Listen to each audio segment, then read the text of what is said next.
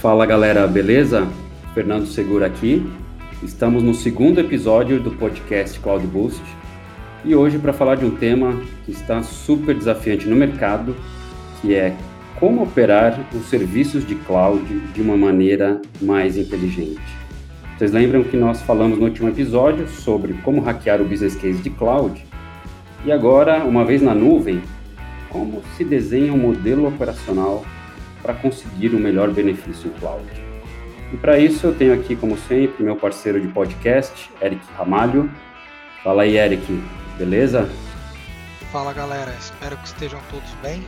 É isso aí, segura. Nosso novo episódio, mais uma vez trazendo um tema super relevante no mercado. E para nos ajudar hoje, temos uma participação especial. Fala Eric, fala galera, tudo bom? Sou Samantha Fischetti, uma das executivas que compõem o time de Cloud Infrastructure Engineering, e é uma grande satisfação poder conversar com todos vocês. Sou mais de 10 anos de experiência em gerenciamento de serviços, modelos operacionais, governança e operações em cloud. Trabalho diretamente com a busca do maior valor agregado para o modelo de operações muito bom, muito bem-vinda, Samantha, para nos trazer bastante conhecimento hoje aqui nesse episódio. Então, para a gente começar, indo direto ao ponto, Eric, talvez uma pergunta fundamental que as pessoas fazem, né, os clientes fazem, as, as empresas fazem, que é por que operar o mundo de cloud é diferente de operar no mundo tradicional? Explica para a gente. É, segura. Realmente essa é uma pergunta recorrente no nosso dia a dia. Já não é novidade que a adoção de cloud cria uma vantagem competitiva enorme para as empresas, permitindo o aumento de produtividade dos times, a redução do time to market para entrega de novos serviços e produtos, aumento da satisfação do cliente e aí por consequência o aumento do seu market share. O fato é que a coleta desses benefícios ela não acontece somente pela troca de tecnologia. É necessária uma transformação cultural profunda capaz de transformar uma empresa tradicional em uma empresa de alta performance. E aí vem a pergunta: mas o que é uma empresa de alta performance, afinal? Para eu responder, eu gosto de fazer uma reflexão simples. Quantas implementações por dia a empresa que você trabalha ou a sua empresa faz? Duas? Dez? Cem? É, em 2012, a Netflix já fazia 500 implementações por dia. Então, se a gente partir do princípio que o produto ou serviço melhora a cada implementação, a gente vai perceber que uma empresa de alta performance melhora muito mais rápido do que as empresas que praticam o modelo tradicional, concorda? Então, agilidade não é mais uma opção, e sim uma necessidade para competir de igual para igual e não ser engolido pela concorrência. Como ser ágil sem perder o controle? Como eu disse, só trocar tecnologia não basta, certo? O segredo está na mudança de cultura, na extinção dos silos que em muitas empresas separam negócio e TI. E no lugar desses silos, nós criarmos tribos e squads especializados por produtos. Essas tribos, essas squads, elas vão tornar, é, vão criar uma cultura colaborativa e de alta confiança né, entre as pessoas. É, sendo assim, todos serão responsáveis pela qualidade do trabalho executado. Qualidade essa que vai ser medida a cada etapa do processo de construção, desde a arquitetura, do desenvolvimento até a implantação e a operação. E esse modelo ele evita suposições, porque ele controla a cada etapa do processo. E se ele evita suposições, ele evita erro e retrabalho, o que aumenta a produtividade e logo vai economizar o nosso asset mais precioso, o tempo. E falando em tempo, com o passar do tempo, as squads e as tribos elas vão atingir a prática. À medida que elas atingem a prática em certos processos, esses processos eles podem ser automatizados. A automação é outra capacidade chave de qualquer operação em cloud. Por quê? Porque aí sim a sua quantidade de implantações e até a correção de problemas ela vai aumentar de maneira exponencial. Então, concluindo, cloud é um habilitador para que sua empresa se torne uma empresa de ponta, porém é a transformação cultural que vai fazer com que a empresa aproveite a tecnologia disponível e ajude o negócio a vencer. Segura, acho que agora com esses conceitos definidos, você tem um exemplo aí para compartilhar com a gente, certo? Legal, Eric. E pegando seu gancho, falando de tempo e produtividade, é, esse exemplo vai bem nessa, nessa toada e nessa linha. Então, a gente tem uma empresa bem grande aqui no país, bem madura no mundo de cloud, em que, mesmo tendo avançado e muito em tecnologia, é, ainda ela estava com processos no mundo tradicional. Tanto quando a gente fala de provisionamento de máquinas VMware, provisionamento de máquinas cloud. É, assim, ela tinha um SLA de 30 dias para provisionar uma VM. Acreditem ou não, vou repetir, 30 dias para provisionar uma VM. Basicamente, o processo era, vou falar rapidinho aqui e tentar não cansar pra, com esse resumo do processo deles para provisionar uma máquina. Então, basicamente, o usuário pediu a VM, o time valida o pedido, se está autorizado pelo financeiro, o pedido é enviado para o time de redes, alocar um endereço IP, Após a alocação do endereço IP, o pedido vai para a fila do time de provisionamento, que depois encaminha para a fila do time de operação, instalar enxoval de software padrão, antivírus, AD, agentes. Na sequência, a VM encaminhada para o time de banco de dados instalar o banco. Nesse momento, o time de bancos pede para o time de SO criar o disco adicional da aplicação, disponibilizar a VM. É, o time entrega o novo disco solicitado, volta o time de banco montar o disco no sistema operacional, particiona conforme recomendação. O time de banco instala o banco dentro do padrão, devolve para o time de operação, validar o servidor, cadastrar no CMDB, monitoração, devolve o servidor para o usuário. O usuário de desenvolvimento precisa pedir liberação de regras de firewall ou liberação de usuários para administração para instalar a aplicação. Espera, deixa eu respirar um pouco aqui. É, tomar um ar. Isso aqui é só um resumo do que é esse processo manual. Então, vocês vejam aqui. Então, falei SLA de 30 dias, com revisão do processo, modelo operacional, automação. Esse workflow de 30 dias passou para 30 minutos na média. Tá? Então, vocês vejam a importância de se trabalhar em processos, trabalhar em automação, para de fato conseguir capturar valor com que a nuvem pode trazer. É, é, é, um exemplo aqui, a gente já viu diversos outros. Não adianta só tecnologia, se a gente não olhar modelo operacional, processos, pessoas e skills. E falando nisso, é, a gente pode entrar um pouco mais detalhes no modelo de operação como um todo.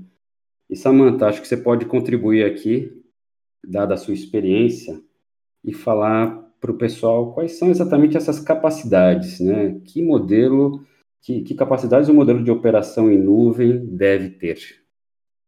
Claro, segura depois dessa história, eu ajudo. a agenda de cloud ela é imperativa na estratégia das organizações ao redor do mundo.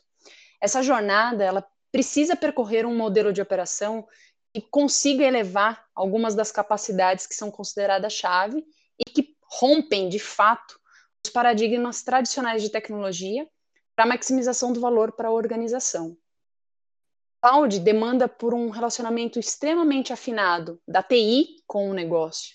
E essa combinação de conhecimento, talentos e talentos, né, resultam em maior agilidade para a empresa como um todo. A formação dessas capacidades proporciona um modelo que opera cloud de maneira consistente, e ao passo que essas capacidades são desenvolvidas, a organização consegue alcançar um nível de maturidade muito maior.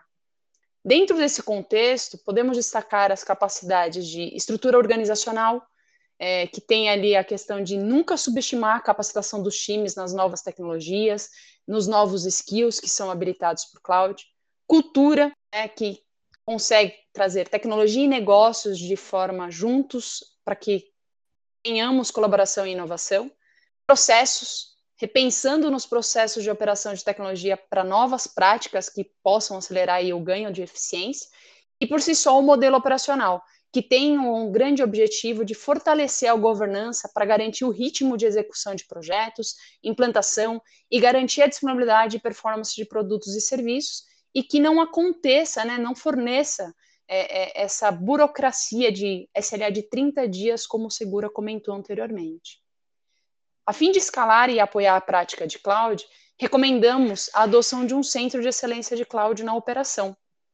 Esse Cloud COI, ele atua como um hub de inovação e fornece as habilidades necessárias de cloud, automação e gestão integrada de serviços para alavancar a jornada de cloud. E dentro dessa gestão, nós temos ali a estrutura, conhecimento, governança e disciplina das pessoas que estão envolvidas ali no dia a dia dessa operação. Eu acho que é interessante falar que a implantação de um Cloud Core ela é adaptável à necessidade do cliente, mas pela nossa experiência, tem dois modelos aí que nós vemos mais penetração no mercado. O primeiro modelo é o modelo centralizado, ou seja, é uma nova área para iniciativas de cloud que consiste em novos recursos, uma estrutura apartada que ela vai crescer é, de maneira alinhada com a curva de adoção de cloud da empresa. Né?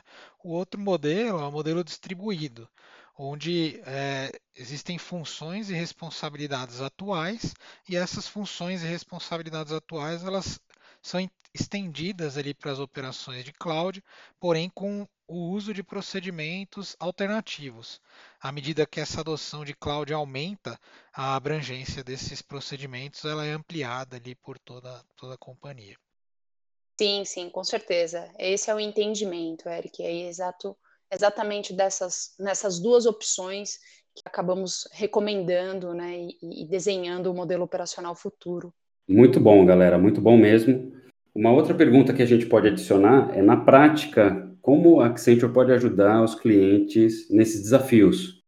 Então, a gente tem serviços que englobam o Cloud Strategy como um todo, onde a gente olha a tecnologia, a gente olha negócios, a gente olha também modelo operacional, a gente mencionou isso no último podcast, assessments específicos do modelo operacional, desenho de Cloud COI e uma outra gama de serviços do que a gente chama da parte humana, do human side de cloud, que são mudança organizacional e cultura, plano de capacitação e reskilling, plano de comunicação e adoção.